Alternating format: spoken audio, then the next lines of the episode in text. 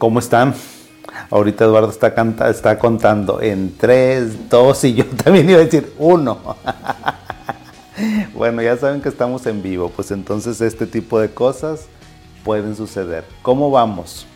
Ya medios avanzaditos en el mes, ahí la llevamos. La cuesta de enero, pues bueno, con cuesta o sin cuesta necesitamos seguir pedaleando la bicicleta de la vida, ¿sí o no? Así que pues hay que darle, hay que darle, hay que seguir aquí en este mundo, hay que seguir procurando la salud mental, la salud emocional, no solamente de las personas que tienen el problema, fíjense, sino también de la familia. Muy poquitas veces hablamos de la familia, muy pocas veces hablamos de la pareja, muy pocas veces consideramos que una persona que tiene depresión no solamente tiene el problema él o ella, sino también la familia, ¿sí? O sea, así como a lo mejor cuando hay una persona que está en el hospital o alguna persona que tiene, no sé, artritis muy importante que le impide hacer las cosas, pues es exactamente igual. O sea, nuestras enfermedades emocionales no son enfermedades que se tengan que ver de manera particular, que se tengan que ver nada más la persona que está afectada, sino pues también tenemos que considerar que tenemos un contexto. Tenemos un contexto de pareja, ¿sí? tienes un contexto de familia y tienes un contexto de amigos. Entonces cuando una persona tiene una, una enfermedad, una depresión, una, este, eh, trastornos de ansiedad a lo mejor muy importantes, trastorno obsesivo compulsivo también muy importantes. Fíjate, ahorita que te estoy hablando me estoy acordando de muchas personas.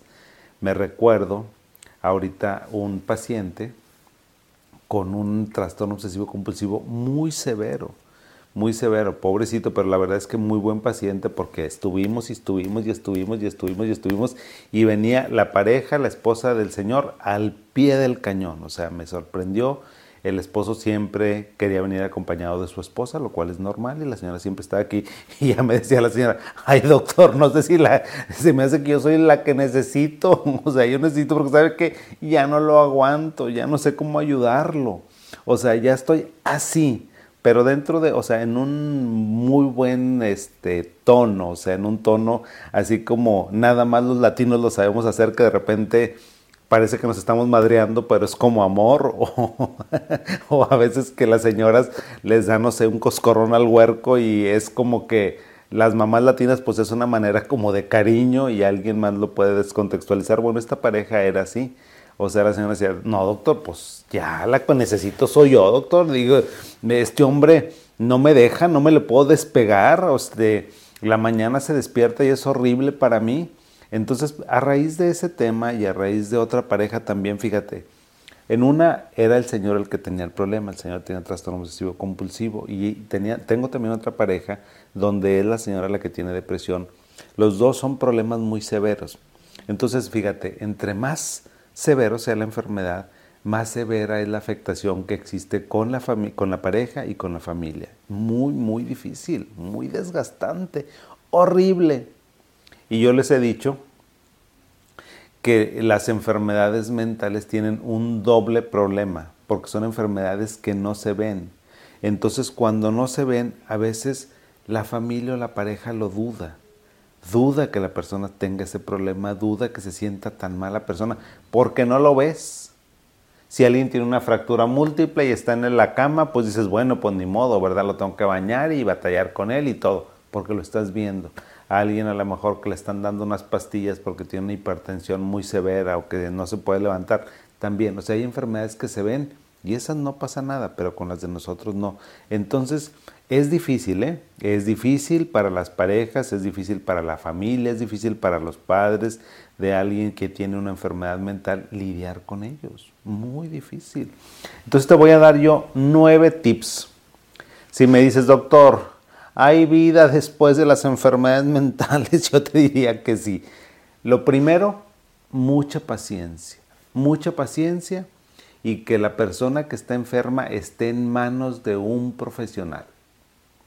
Yo te aseguro que si tu, si paciente, si tu familiar está en manos de un profesional, de un buen doctor, de un buen psiquiatra, y se queda con ese doctor, va a salir adelante, porque te voy a decir también otra cosa, o sea, este, nosotros quisiéramos que las enfermedades mentales se quitaran como por arte de magia, yo también lo quiero, te lo aseguro que yo cuando veo una persona que tiene un trastorno obsesivo compulsivo muy severo, yo quisiera darle eh, fluvoxamina, floxetina, eh, venlafaxina y que se le quite ya, pues es lo que yo quisiera. A mí no me gusta ver a las personas sufrir, pero no es así.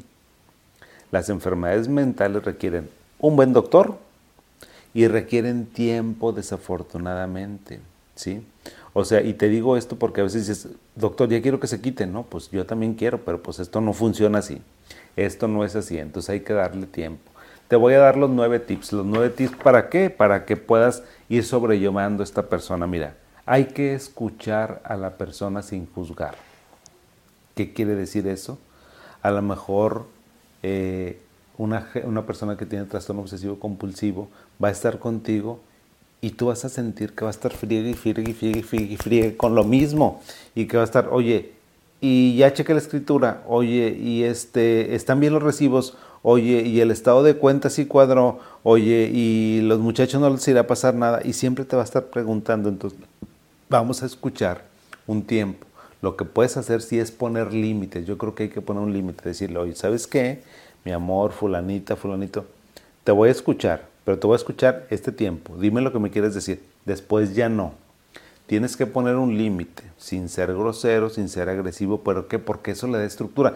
Porque si no, el hombre o la mujer te va a estar dando sus dudas todo el día y vas a terminar así, vas a querer huir de la pareja. Entonces hay que escuchar sin juzgar y con límites.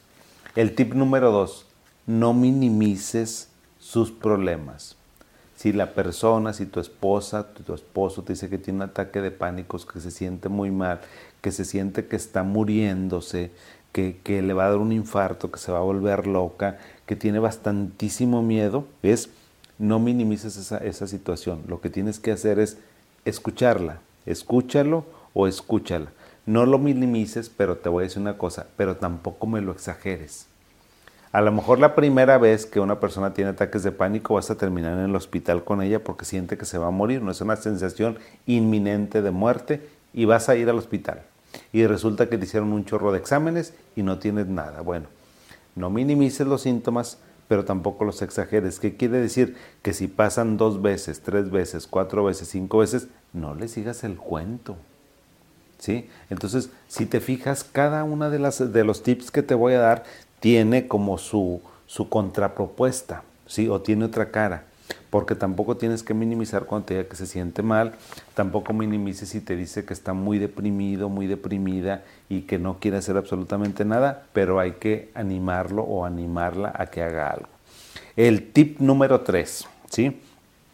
Vamos a animar a la persona sin presionarla.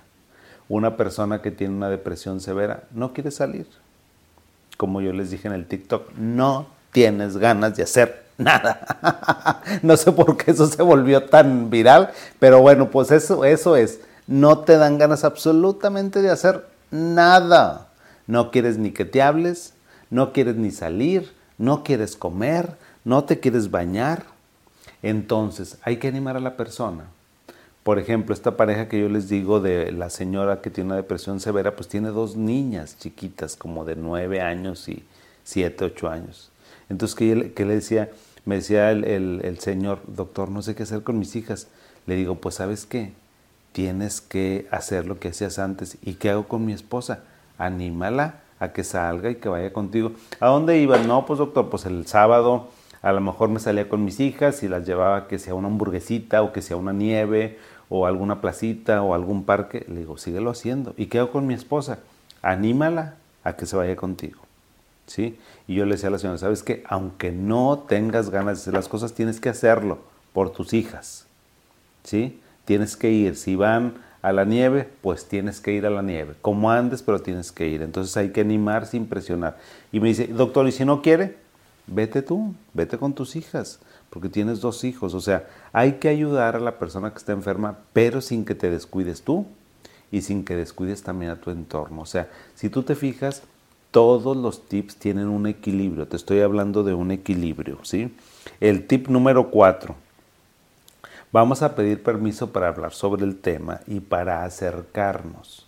No se vale tampoco que todo el tiempo le digas, ah, pues es que es porque estás deprimido. Oye, y cuando alguien tiene una duda, ah, pues es que es que tienes trastorno obsesivo compulsivo. O alguien que tiene esquizofrenia, ah, este, y está muy paranoide. O a lo mejor este, siente que alguien se va a meter a la casa, ah, pues es porque tienes esquizofrenia, o, ah, ya te tomaste tus pastillas, es lo peor que puedes decir, no utilices esos temas, o sea, ¿por qué? Porque pues no se puede hablar, o sea, no es como que todo el tiempo se tenga que estar hablando sobre la enfermedad, porque esa ahí está, ahí existe, entonces no hables, más que a lo mejor si la persona te da permiso, te, si te dice, oye, me siento mal, ese es el momento para que platiques de la enfermedad, no otro momento, ¿sí? Y algo muy importante es no te centres en los síntomas. ¿sí? Era lo que yo les decía a estas personas que vienen conmigo y que tienen trastorno obsesivo compulsivo y una depresión muy severa. Yo les decía a las parejas, no te centres en los síntomas. Si él, ¿Qué significa eso? Que la persona seguramente te va a estar hablando de su depresión y de que se siente muy mal. Y alguien que tiene trastorno obsesivo compulsivo, de lo único que te quiere estar hablando es de eso. Alguien que tiene a lo mejor trastorno de somatización y que siente que, oye, ahora me dolió la cabeza, oye, ahora el brazo se me durmió, oye, ¿sabes qué? Pues creo que ahora no se me mueve el intestino, oye, ahora siento como un ardor en la pierna. No te centres en esos síntomas, escúchalo, pero trata tú muy suavemente, muy discretamente de irte hacia otras cosas, porque si no la persona, si lo dejas o la dejas, te va a comer, te va a consumir, porque se siente muy mal. Yo entiendo a las personas que solamente quieran hablar de eso. Yo de hecho cuando vienen aquí conmigo les digo, bueno, vamos a hablar, a ver, vamos a ver cómo estás. Le digo, vas a tener 5 minutos, 10 minutos para que me expliques cómo estás y luego nos vamos a ir a otras áreas de tu vida. Doctor, pero es que quiero hablar. No vamos a hablar de eso. Y les digo, mira, si nos pasamos la consulta hablando de tus síntomas, no vamos a salir de ahí. Yo lo que necesito es saber cómo te ha ido, qué otras cosas estás haciendo, cómo te va con la medicina, este, qué piensas de eso. O sea, que tratemos como de entender los síntomas, no centrarnos nada más en los síntomas. ¿sí? El tip número 6, no des consejos. Porque tú no eres el que estás adentro. Nada más el que carga el bulto sabe lo que, lo que pesa. ¿Qué quiere decir eso? Pues que, o sea, no, no vayas a dar lecciones, no vayas a decir, oye, es que yo haría esto. Pues sí, pero tú eres otra persona, yo soy otra persona. Es que, ¿sabes qué? Es nada más cuestión de que le eches ganas, de que te levantes.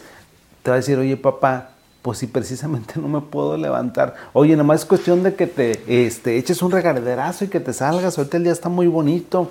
Ve, o sabes qué, ve con tus hermanas. No es eso, o sea, no es una situación nada más como de dar consejos y de, pensar que con eso ya la va uno armar. Las enfermedades mentales son como cualquier otra enfermedad. ¿A poco con consejos, con que le digas a alguien, échale ganas, ya se le, ya se le soldó el fémur que se le fracturó? Pues no, ¿verdad? O sea, a lo mejor te digo esto y te da un poco de risa. Pues claro, porque con palabras no se arreglan los huesos. Es exactamente lo mismo. Con palabras no se arregla el cerebro, no se arregla la mente.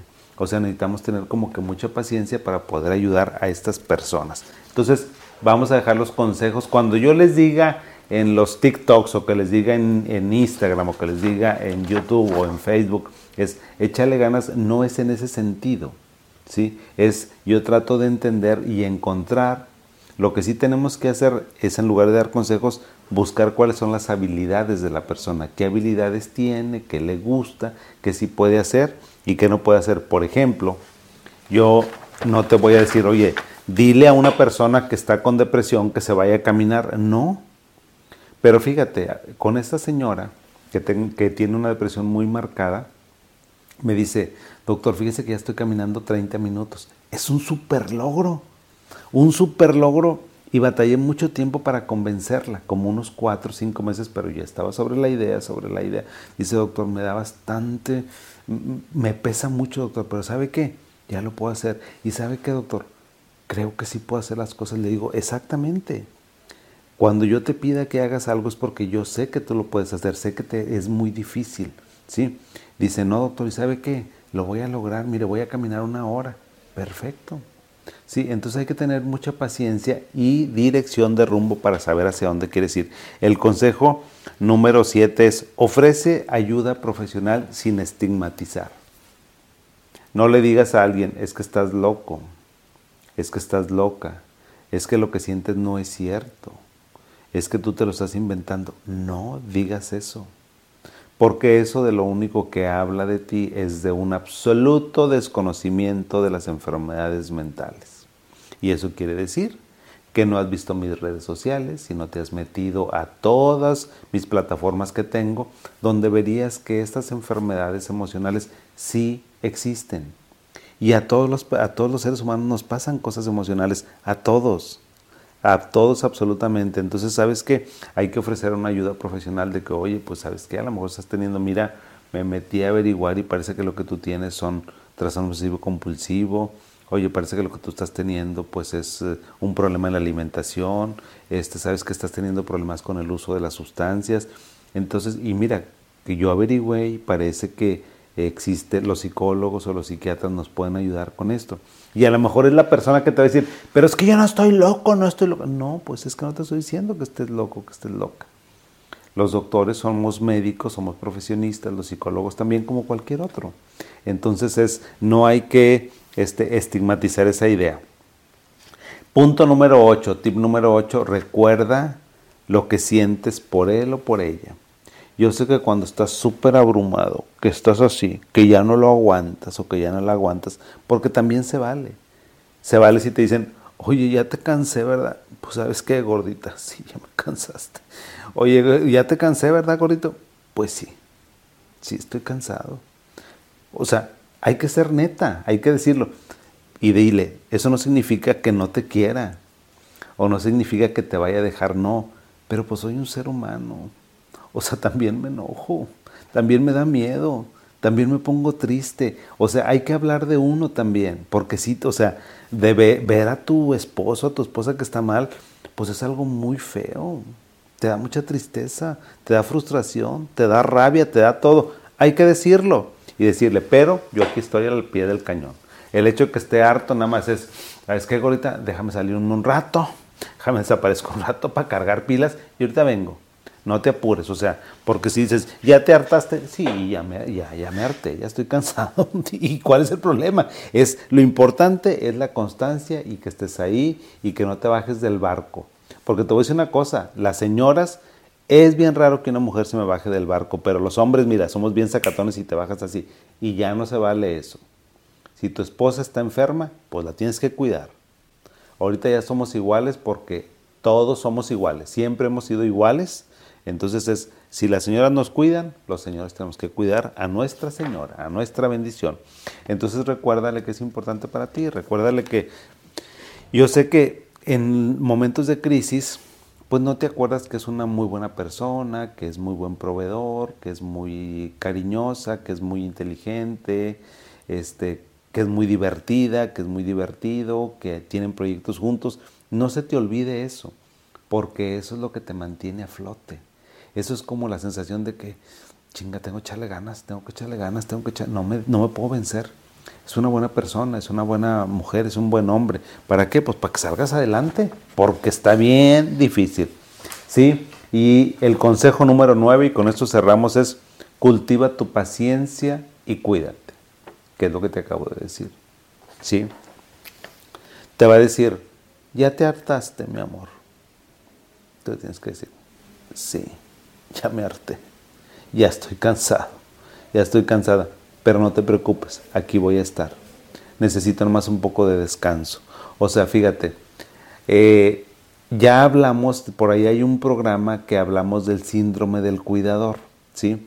Porque realmente estar con una persona que tiene depresión, que tiene trastorno bipolar, que tiene esquizofrenia, es muy cansado, es terriblemente cansado. Existen estudios de investigación donde se ve que las enfermedades mentales, fíjate que cansan más o casi están a la par que una persona que tiene cáncer. ¿Te das cuenta? ¿Por qué? Pues porque una persona que tiene cáncer, que tiene un tumor, que tiene algo maligno, pues obviamente que es muy cansado por las quimioterapias, porque se vomitan, porque se lo pasan muy mal, porque tiene alimentación especial. Literalmente es 24/7 para ella. las enfermedades mentales parece que también. O sea, tienen ese, esa misma sobrecarga. Y las personas que han estado cerca de una este, enfermedad mental, sabes que es muy cansado. Entonces, tienes que tener mucha paciencia, pero también tienes que tener tiempo para ti. Como yo le decía a la señora o al señor, a la señora le dije, porque me decía, doctor, ya no lo aguanto en la mañana, yo tengo mi negocio y no lo aguanto, no me deja hacer cosas. Le dije, ¿sabes qué? Vas a agarrar tu camioneta y te vas a ir. Le preparas el desayuno, le dices, gordito, voy a estar contigo como hasta las 9, 10 de la mañana. Porque hace cuenta que me la traía la mujer asoleada hasta la una. Decía, doctor, me voy a ir. Le digo, claro que te vas a ir, o sea, vete. Y le dije, ¿sabes qué? Vas a dejar a tu señora en paz, vas a estar con ella, te levantas, porque qué, o sea, yo sé que te sientes muy mal, sé que tienes muchas ideas y que las tienes que platicar, pero te vas a echar a tu señora. Entonces la señora se iba, como me dijo el doctor, y entonces el, señor se enojaba conmigo, doctor, ya no sé si ella es su paciente o yo, doctor. Le digo, no, tú eres mi paciente, pero también tengo que cuidarla a ella porque ella te cuida a ti. Entonces, si no las cuido a la diada, pues voy a estar mal. Entonces le digo, y mira, ahorita está perfectamente bien y ahorita el Señor ya se puede hacer sus cosas, ya puede ir y toda la cosa. Así que no pasa absolutamente nada. Con el Señor que tenía también, es su esposa que tenía depresión, le dije lo mismo, le dije exactamente lo mismo. Le dije, ¿sabes qué? Necesito que tú, pues le digo, ¿a qué te dedicas? No, pues yo trabajo, doctor. Bueno, pues, si trabajas, cuidas a tus hijas, entonces también necesitas un espacio para ti. O sea, también se vale que a lo mejor si tienes un grupo de amigos de repente te vayas y no te sientes culpable. No va a pasar absolutamente nada si te vas un rato, un mediodía, si te sales un poquito, si te vas a caminar. Necesitas cuidarte porque necesitas cargar pilas porque un paciente que tiene una enfermedad mental te chupa. Terminas así, mira, terminas como pollo descabezado, o sea, cansadísimo y no hiciste nada, pero estás muy cansado emocionalmente, mentalmente y lo único que quieres es dormir. ¿Qué significa eso? Que ya te estás desgastando mucho con la enfermedad y entonces sabes qué, es muy válido que pongas un límite y que lo hables con la persona y que le digas mi amor, este, mi niño, mi hijita, mi hijito, dame oportunidad. Y si no te oportunidad como quiera, tómatela. Ay, es que ya no me quieres, es que me vas a abandonar. No te voy a abandonar. Lo único que necesito es un espacio para mí, porque sabes que también me estoy poniendo mal y no nos conviene. No es bueno, no es sano para el equilibrio, para la salud, para el sistema familiar, entonces hay que buscarle. Espero que estos nueve tips que te di para tratar de convivir, para tratar de sobrellevar una enfermedad mental con tu pareja, con tu familia, pues les sirva de ayuda. Déjenlos por ahí, compártanlos por favor, porque es muy importante que estemos al tanto sobre eso. Y como siempre, espero tu retroalimentación en todas nuestras redes sociales que aquí están abajo. Ahí nos pueden encontrar para que por todos los medios ustedes se comuniquen conmigo. Me tardo, pero respondo. Que sigan teniendo bonito día y nos vemos hasta la siguiente. Un abrazo caluroso para todos. Hasta luego. Hasta, hasta pronto. Hasta luego. Hasta luego. Hasta pronto, amigos.